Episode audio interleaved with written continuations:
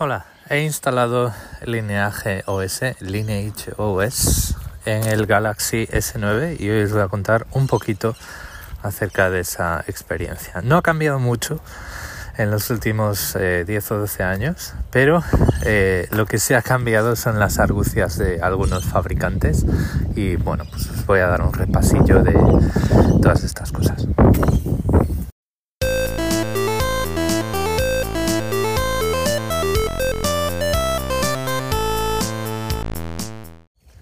Bueno, pues como os comenté el otro día, pero bueno, me vas a perdonar por el viento porque aquí estamos con una, unas un par de semanas y un poquito de tormentas y bueno, pues ahora hace viento, por la razón que sea, por lo que sea.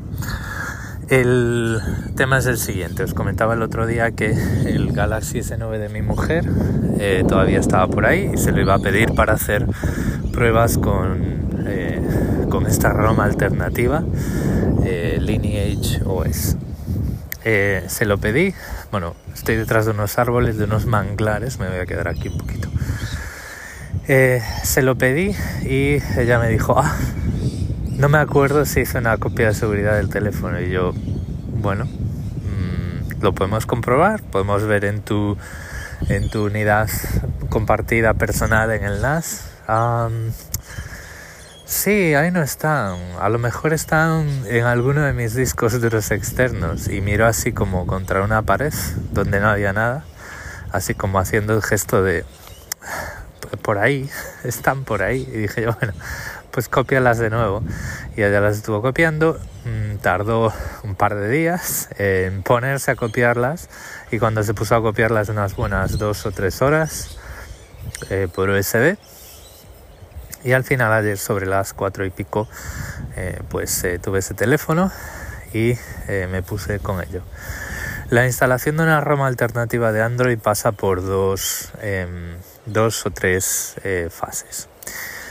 lo primero que tienes que hacer es instalar una serie de herramientas en tu ordenador, con Windows, con Linux o con Mac, que son las herramientas de depuración de Android, que son dos, pero vienen en el mismo paquete. ADB, Android Debug Bridge, el puente de depuración de Android, que lo que hace es poder ejecutar comandos desde tu ordenador, pero que ADB los ejecute en el, teléfono, porque el, teléfono, un teléfono con Android al final es Linux. Eh, hay otra que es eh, Fast Boot, pero que en el, caso, en el caso específico de Samsung eh, no se puede utilizar porque la arquitectura del el gestor de arranque es diferente. Entonces, en, este caso, en el caso de los Samsung, una vez tienes configurado eh, y funciona ADB, te tienes que instalar una aplicación que se llama Heimdall, como el dios em, nórdico que, eh, vamos, el que sale en la peli de Thor eh, gestionando ahí el, puente del arco iris y que es Idris Elba ese es el nombre de la herramienta, ¿vale? Y con eso pues ya puedes eh, ponerte manos a la obra. Entonces, coges el teléfono, el teléfono tiene que tener una versión específica de Android, que en el caso del Galaxy S9 es Android 10, para que todo esto funcione. Eh, por la razón que sea al final, pues porque con cada versión de Android las particiones cambian, los, las restricciones cambian, los esquemas de seguridad cambian tienes que activar el modo eh, de desarrollo, eh, te vas a las opciones acerca del teléfono, buscas en software el número de compilación, el número de build, el build number, y le das ahí 6 o 7 veces, eh, te aparece un contador muy, muy majo y al final te dice, enhorabuena, eres un desarrollador. Entonces, eso lo que hace es que te aparezca un menú extra de opciones allá vas dentro y tienes que hacer dos cosas. La primera es eh, activar la depuración por USB, es decirle, es decir, decirle al teléfono que acepte conexiones por USB basadas en ADB. Vale, entonces eh, lo, lo activas, conectas el teléfono al ordenador y entonces el teléfono te dice permitir la depuración desde este ordenador. Te pone ahí unos numerajos y le dices que sí. Eh, pruebas que la, cosa funciona bien, eh, me parece que es ADB Devices, eh, que te dice la lista de dispositivos conectados al ordenador y ahí te tiene que aparecer algo sin ningún tipo de mensaje sospechoso. Por ejemplo, si no aceptas la depuración desde el teléfono, eh, con ese prompt que te sale, con ese diálogo que te dice aceptar la depuración desde este ordenador, te va a aparecer un dispositivo conectado, pero te va a decir que está que no está autorizado, ¿no? Entonces, si haces las cosas bien en orden, pues eh, te saldrá la lista de dispositivos y te dirá, pues dispositivo y ya está. Todo está bien. Más arriba en ese menú hay una opción que es eh, el desbloqueo de OEM, OEM. Y esto lo que hace es desbloquear el cargador de arranque para poder sustituir el contenido de las particiones. Esto es como un ordenador. Vamos a ver, tú cuando instalas Linux tienes varias particiones y tienes la de Windows. En un teléfono con Android pues tienes un cargador de arranque como el ordenador varias particiones y cada partición tiene eh, su contenido. De hecho, pues eh, de las que yo he tenido que modificar en el Samsung son dos, la partición de recuperación y la partición del sistema operativo. En otros teléfonos, la partición de arranque eh, también a lo mejor la tienes que sustituir, pero en este caso no. Entonces, desbloqueando el, este, esta opción de menú, el OM Unlock, lo que ocurre es que el teléfono se va a reiniciar y se va a borrar, va a borrar todos los datos, porque se considera y por muy buenas razones que en el momento que tú desbloqueas el, cargador de sí, el cargador de arranque para poder sustituir eh, el propio cargador de arranque y o el resto de las particiones ese teléfono pues ha perdido seguridad y está comprometido. Entonces pues lo que va a hacer es borrarlo eh, todo.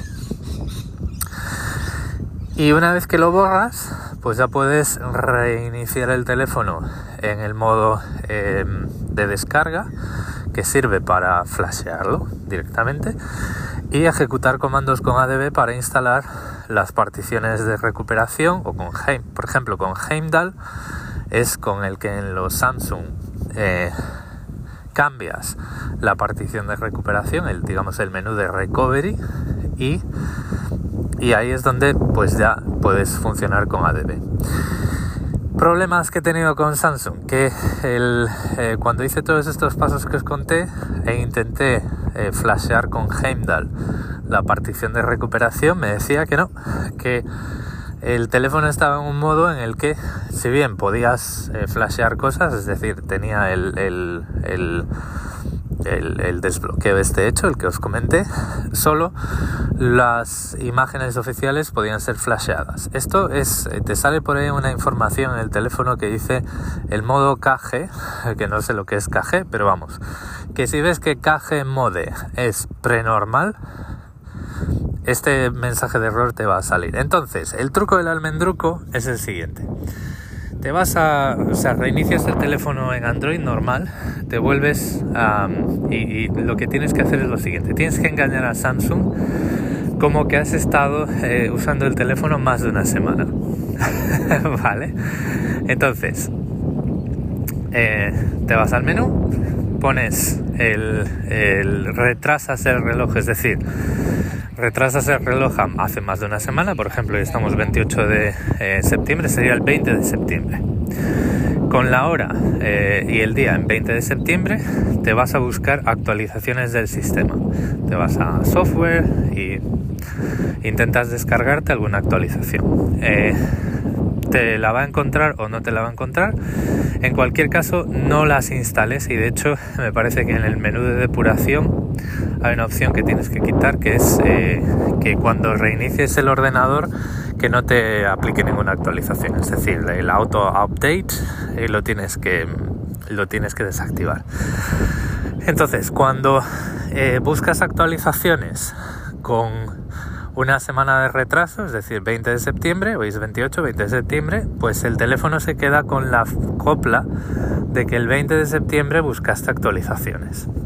Entonces, reinicias el teléfono, te vuelves a Android, te vuelves al menú de, de hora y fecha, le pones hora y fecha automática, el tema vuelve al 28 de septiembre, vuelves a buscar actualizaciones para que refresque y se quede con que has buscado actualizaciones dos veces durante una semana. Eso quiere decir que has buscado, has utilizado el teléfono una semana, ¿vale?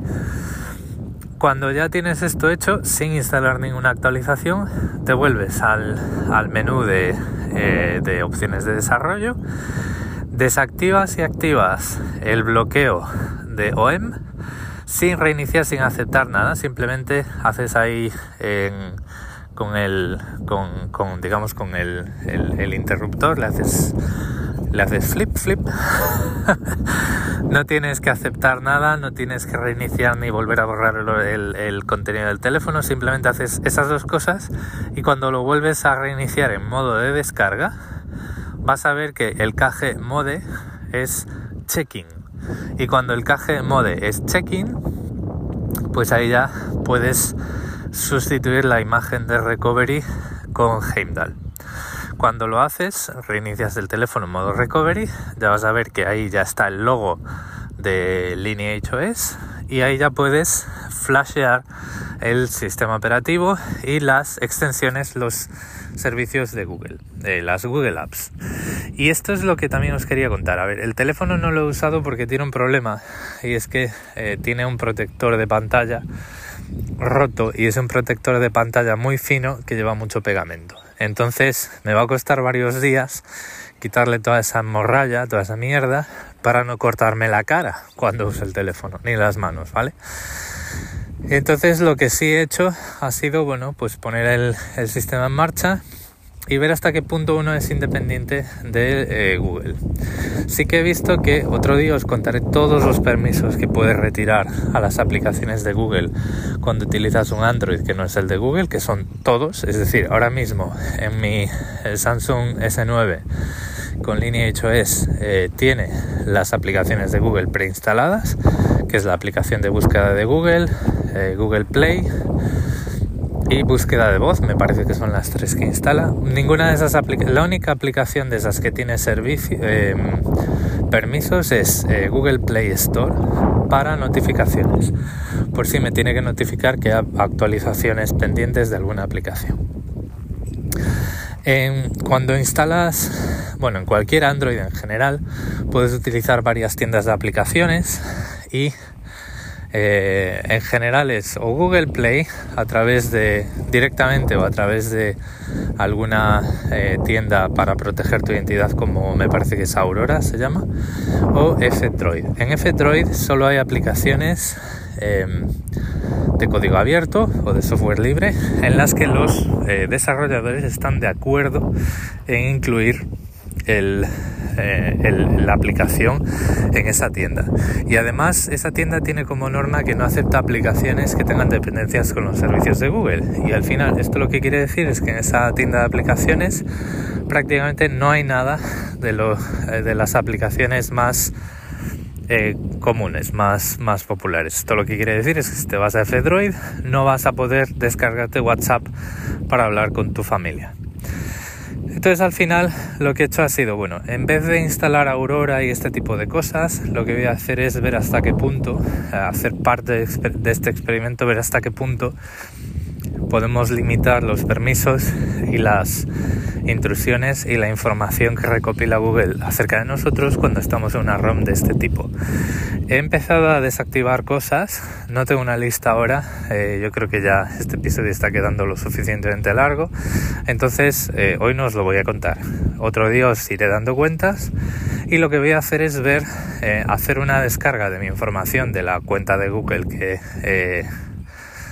Em, he puesto en el dispositivo para descargarme una aplicación y probar que todo iba a funcionar bien y que esa aplicación funciona. Y lo que voy a hacer es comparar al cabo, de al cabo del experimento cuánta información adicional, es decir, comparar la información que mi cuenta de Google puede tener acerca de mí hoy y la que puede tener acerca de mí cuando decida eh, dejar de utilizar em, este Samsung y volver a utilizar un iPhone eh, como hasta ahora. ¿vale? Eh, todavía no lo voy a utilizar porque lo que he hecho ha sido pedir a mi operador una SIM física para poderla meter en el Samsung. Ahora mismo yo en el iPhone estoy utilizando una eSIM y el Samsung Galaxy S9 no, no, no soporta eSIMs. El primer Samsung que soporta eSIMs me parece que fue el Galaxy S20 que vino después del S10, me parece.